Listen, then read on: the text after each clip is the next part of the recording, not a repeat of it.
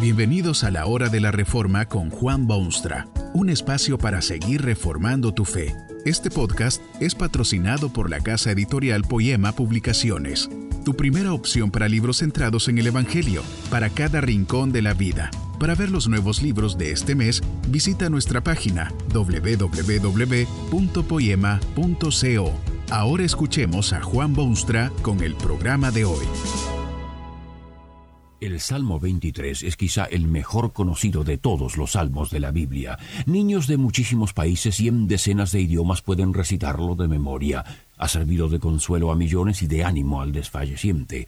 Hasta se pueden leer sus primeras palabras en cuadros colgados en salas y en marcadores de libros. Es ciertamente conocido. Pero lo que dice no es adulación ni lisonjero. ¿A quién le agrada ser designado como oveja? Esto es precisamente lo que ocurre si declaramos que Jehová es nuestro pastor. Las ovejas no son los animales más gloriosos que existen, como cuando se dice que el león es el rey de la selva. En efecto, cuando uno se familiariza con el mundo ovino, empieza a darse cuenta de lo denigrante que es esta comparación o identificación con las ovejas. Esencialmente, las ovejas son animales bastante tontos. En tradición folclórica se considera que los caballos son muy inteligentes, y hay gente que aprecia muchísimo la inteligencia de los perros, por ejemplo, que pueden aprender a hacer ciertas cosas y emitir ciertos sonidos según las órdenes de su amo. Las ovejas no tienen tal inteligencia, tienen cara de animal sin sentimientos visibles, parecen siempre pasivas y, casi como endrogadas, lo miran a uno con ojos eh, sin chispa. Las ovejas además no tienen iniciativa propia, Tal vez usted lo ha visto con sus propios ojos en alguna oportunidad. Allí hay trescientas ovejas frente a una laguna de límpidas aguas. Hace un calor sofocante y lo que más necesitan y desean es un trago de agua refrescante. Pero las ovejas no tienen iniciativa propia y allí se quedan, paradas, inmovilizadas, convertidas en estúpidas estatuas, y ni forma de que pasen a tomar agua. Finalmente el pastor o un perro o algún capricho inexplicable hace que una oveja de las trescientas se atreva y se acerque al agua. En cosa de segundos y en desordenado estrépito, usted ve que las trescientas ovejas se lanzan todas en la misma dirección, todas a tomar agua fresca. No tienen iniciativa propia. Las ovejas tampoco pueden defenderse a sí mismas. Los lobos inteligentes saben de esto y por eso se roban los corderos, suculento manjar de tierna carne de indefensa bestia. Los perros salvajes saben que las ovejas no pueden defenderse a sí mismas y por eso salen de las ciudades y se van a los campos y hacen estragos entre los rebaños. Los perros no solo matan para comer, sino que matan por el mero gusto de matar. Hasta las águilas saben que las ovejas son animales indefensos y por eso descienden de sus alturas en las montañas y se acercan a las residencias de las ovejas y se llevan corderitos como alimento. En otro orden de cosas, soplan los vientos violentos y se amontonan las nieves en las hendiduras del cerro o en los valles protegidos, en cuanto comienza una nevazón así, usted ve los caballos y las vacas y los perros que corren y se refugian en los puntos altos de la comarca o hallan algún otro refugio contra los elementos. Pero no, las ovejas. Las ovejas simplemente se quedan quietitas en alguna parte, cualquier parte, y se dejan sepultar por los ventiscos y capas de fría nieve. No pueden defenderse a sí mismas.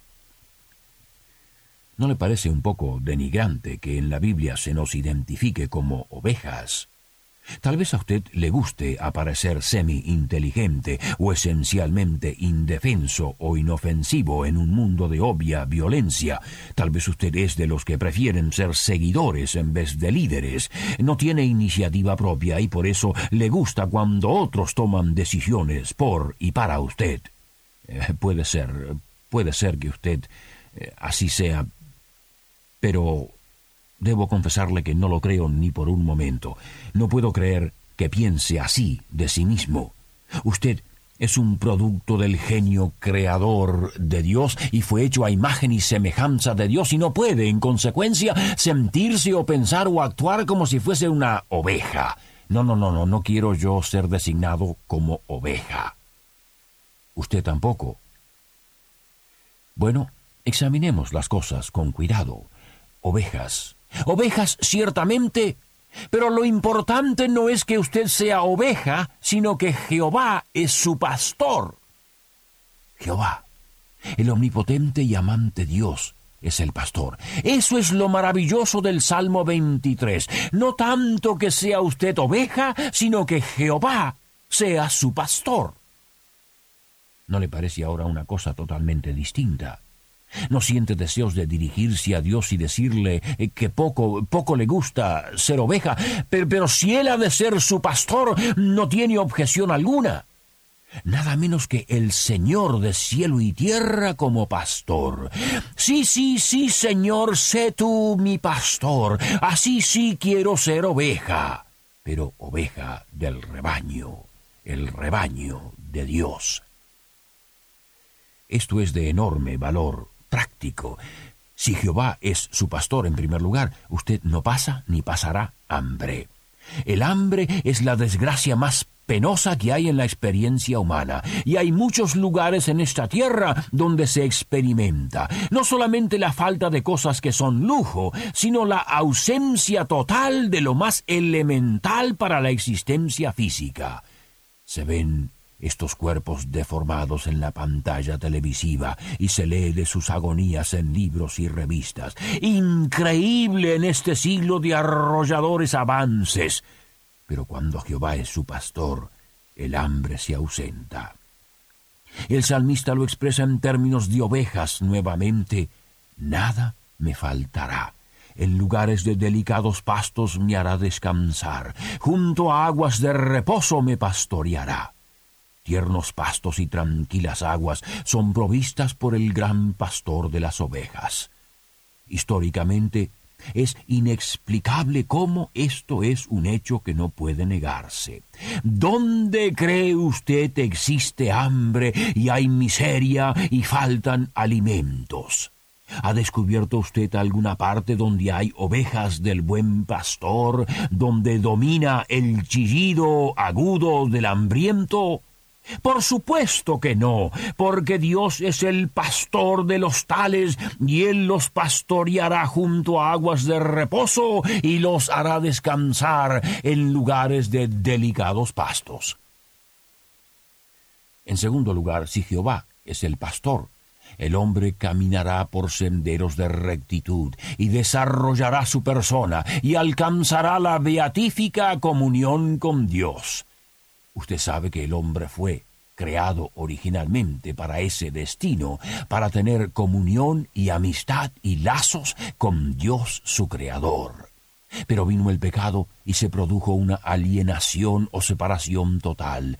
Este alejamiento del hombre puede convertirse en reacercamiento si Jehová es el pastor. El salmista lo expresa de este modo confortará mi alma, me guiará por sendas de justicia por amor a su nombre. Oveja, al fin, es posible que su insensatez y falta de inteligencia lo lleve a sendas escabrosas, donde puede usted perderse o romperse una pierna o sentirse confundido. Pero siendo Jehová su pastor, él se encargará de cuidarlo, Él confortará su alma, Él lo guiará por sendas de justicia por amor a su nombre.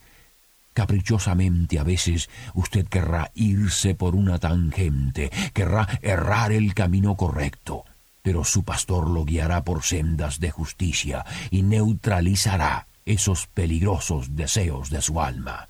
Millones de seres humanos pueden dar testimonio a esta obra protectora de su Señor y Pastor. Son ovejas, pero del rebaño del Señor. Y llegará el momento último y decisivo. Usted tendrá que presentarse ante el espectro de la muerte, o ese espectro se presentará delante suyo. El hecho es que un día de estos usted estará frente a frente con el espectro de la muerte. La posibilidad no es de lo más feliz.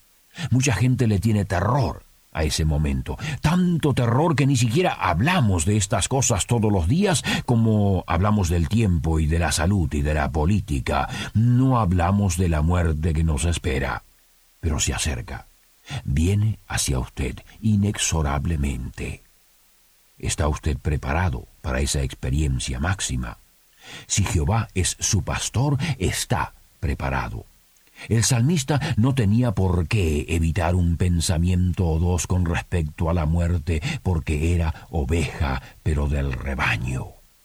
Oiga usted la anticipación, casi se puede decir el gozo que sentía al contemplar ese momento inescapable de la muerte. Aunque ande en valle de sombra de muerte, no temeré mal alguno, porque tú estarás conmigo, tu vara y tu callado me infundirán aliento. Por un momento, casi como que se arrepiente de haber mencionado ese momento importante de la muerte y vuelve hacia atrás. Es como si le dijese a Dios, sí, sí, sí, Señor, la muerte viene, y a veces le tengo miedo, pero si tú eres mi pastor, no temeré mal alguno. Pero, Señor, no quiero pensar tan solo en ese momento de la muerte. Quiero pensar en tus múltiples cuidados que me dispensas mucho antes de la muerte. Así es que retrocede desde la muerte futura hacia la realidad cotidiana y admite que Dios lo cuidará ahora mismo. Aderezas mesa delante de mí en presencia de mis angustiadores. Unges mi cabeza con aceite. Mi copa está rebosando. Ciertamente el bien y la misericordia me seguirán todos los días de mi vida. Oveja, oveja ciertamente, pero oveja del rebaño del buen pastor. ¿Es usted oveja de ese rebaño? Esta pregunta se le formula porque, tal vez a pesar suyo inclusive, usted es oveja pero extraviada si vive sin el Señor Jesús. Cierto día estaba el Hijo de Dios ocupadísimo en su actividad. Dice el Evangelio que recorría todas las ciudades y aldeas enseñando en las sinagogas y predicando el Evangelio del reino. Ocupadísimo. Pero el historiador nos dice esto enseguida al ver las multitudes, tuvo compasión de ellas, porque estaban desamparadas y dispersas como ovejas que no tienen pastor. Yo soy oveja, pero del rebaño. Que este mensaje nos ayude en el proceso de reforma continua según la palabra de Dios.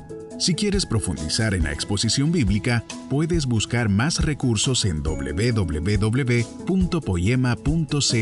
Allí encontrarás libros que te ayuden a entender la palabra de Dios y aplicarla a tu vida. Poema, el Evangelio para cada rincón de la vida. Nos vemos en el próximo episodio de La Hora de la Reforma con Juan Bonstra.